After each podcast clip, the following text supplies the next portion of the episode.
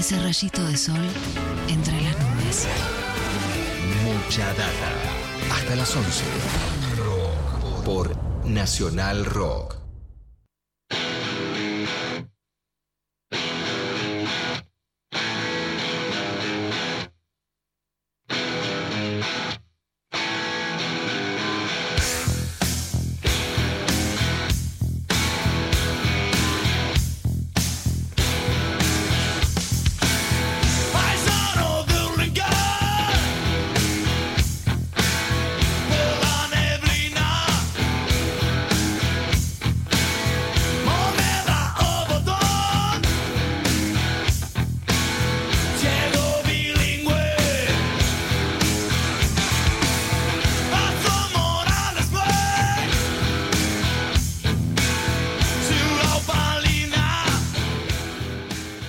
Muy bien, 10.41.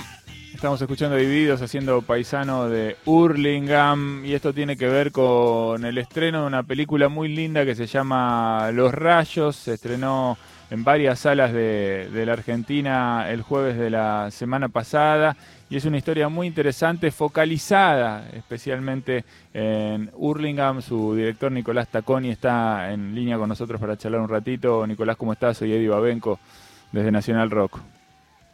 Buen día, Eddie, ¿cómo andás? Bien, bien. Bueno, felicitaciones por el, por el laburo de, de Los Rayos. Es una película muy, muy cariñosa eh, con, con el universo del rock y enfocada también en un, ¿no? en, en un espacio muy, muy definido en Hurlingham. Este, contame un poco de dónde te viene esto, cómo, cómo nació la idea de, de filmar esta historia.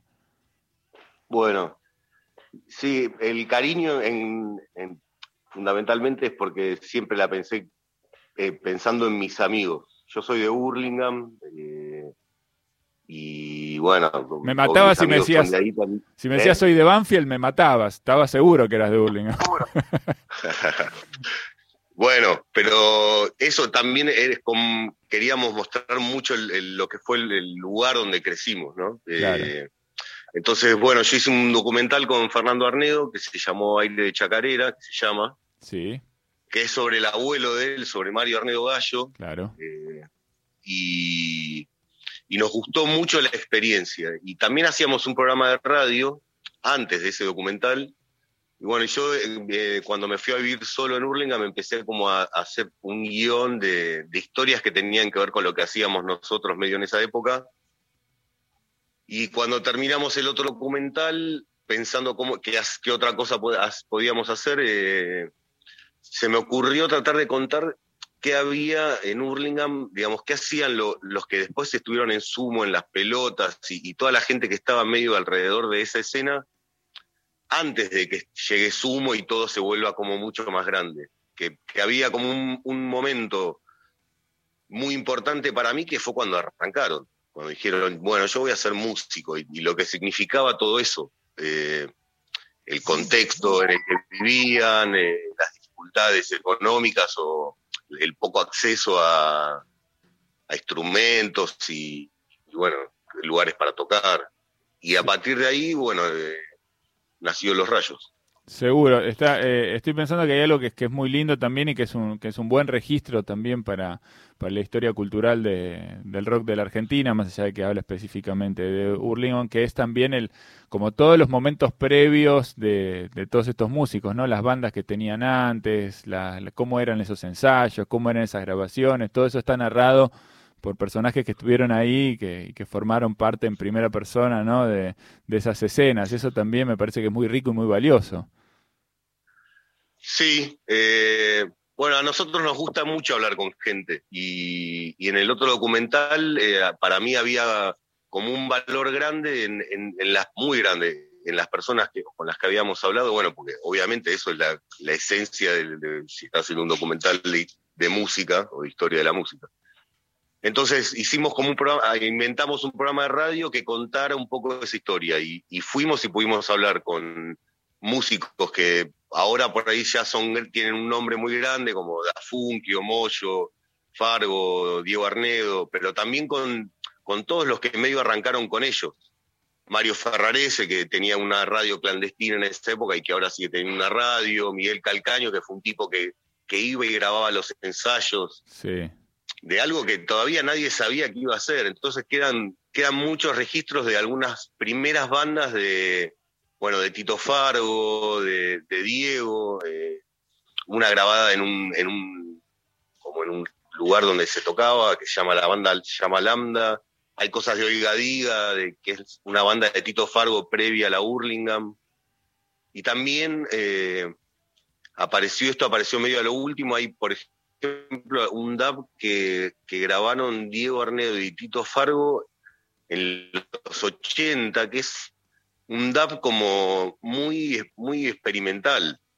Yo no había escuchado ninguna canción de dub eh, de esa época acá, y no creo que no conozco ninguna hasta 20 años después de Sí. dub, así de ese tipo de dub. Todo ese registro es, eh, es alucinante y, y aporta muchísimo a la historia, pero bueno, además, eh, digamos, la presencia de todos estos nombres que vos decís, digo, no es fácil tener en una, en una película, no son personajes así que, que los tenés en cualquier momento y en cualquier situación y juntos encima, a Diego Arnedo, a Ricardo Mollo, a Germán Dafuccio, a, bueno, a Tito Fargo, ¿no? Son parte crucial de esa historia y están todos eh, ahí, ¿no? Por ahí falta Omar Mollo, eh, que, no, que no Sí, apareció. Traté de hablar con Omar, eh, no, no pude. Sí. Intenté, ¿eh? Lo que pasa es que, bueno, Para mí también. complicado también, vive, Pero no vive no. acá. O, o Sí, no todo el sé si tiempo. no estaba en Holanda, Claro. no, no, no conseguí que, no, no pudimos eh, lograrlo. Sí, Tampoco estaba buscando, viste que en un momento nombran una zafata que les traía vinilos. Sí, Bueno, también la buscamos y tampoco la pudimos encontrar. Estuvimos ahí medio cerca y no, la- no conseguimos eh, ese personaje clave que es el que traía discos recién editados de, viste, de, no sé, de Estados Unidos. claro. La data caliente. La data caliente ahí. Pero bueno, más allá de esto, que, que, que es menor, digo, hay una, un desfile de personajes con muchísimo peso eh, para, para la historia de Hurlingham y para la historia del rock de la Argentina, todo, ¿no? Me imagino que eso también debe ser motivo de orgullo para ustedes. Sí, todos, todos los que están, es un orgullo que estén. Eh, la, la verdad es que no nos fue tan difícil porque Diego, por ejemplo, ya había estado en aire de chacarera y es el tío de Fernando, de Popa. Claro. Y en aire de chacarera nos había ayudado bastante y, y tuvo como la mejor y acá nos ayudó mucho más y, y nos apoyó mucho, como siempre con, con, digamos, muy buena onda. Entonces él nos ayudó con, con Germán, eh, con Germán, perdón, con Ricardo Mollo. Y Gaby Dávar, que está ahí, es, eh, él toca con las pelotas y estaba Leand- está Leandro Carrizo, que en ese momento estaba en las pelotas, entonces ellos también nos ayudaron. No fue tan complicado. No, no, la verdad que todos tuvieron como buena predisposición rápido. Qué buena Sobre onda. todo porque fuimos claros en lo que queríamos, eh, queríamos contar, que era algo de Hurlingham, que era como no tenía nada que, no te- siempre tiene que ver, no era sobre sumo, ni íbamos a meternos ahí.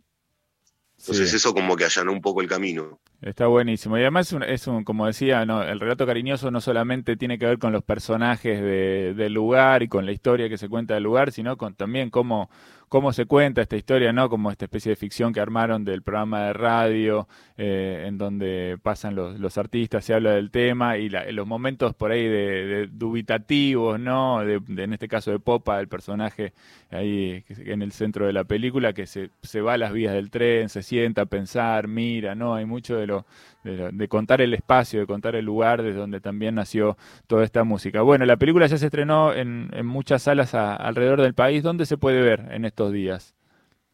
En estos días en ningún lado. Bien, ¿qué pasó? Claro, Pasó, no, claro, bueno, ¿qué pasó? Pasó, lo que la pasó en la tanda, que venía Sí. escuchando la tanda de ustedes y es como un documental de la locura que, que- en la que estábamos. No, se estrenó y cerró todo. Claro. O Estuvo sea, dos días. Estuve, estaba en Mendoza, Neuquén, Córdoba, eh, bueno, en, en un par de lugares más y ahora hubo que parar. Así que estamos Bien. viendo cómo sigue. tienen plan de... Calculo que cuando Sí, calculo que cuando vuelva, digamos, la habilitación va a volver a las salas en las que estaba. Espero que sea así, me parece que es lo que corresponde. Y, y estamos viendo cómo, cómo llegar acá, porque no, acá no estaban habilitados antes. O sea, cuando estrenamos, en, en el AMBA no, no había cines. Claro. Entonces, ahora cuando haya cines, eh, se estrenará en algún lugar y si no, irá a, a- pro- probablemente a cinear o alguna plataforma. Bien, bien. Es una buena manera de, de acercarse a, un público grande, de cinear. eh, en el Sí, último para mí tiempo, sí. Es mejor el para el documental. La verdad que un, perdón, eh, eh, ir a un cine está increíble. Iría con mis amigos a, a verla al cine y bueno, obviamente poder festejar estos cuatro años de laburo, pero la verdad que para verla es más es mejor cinear. O sea, va, va a llegar mucho más gente ahí que al cine, como mucho van 500 personas, ponerle a verla. Sí.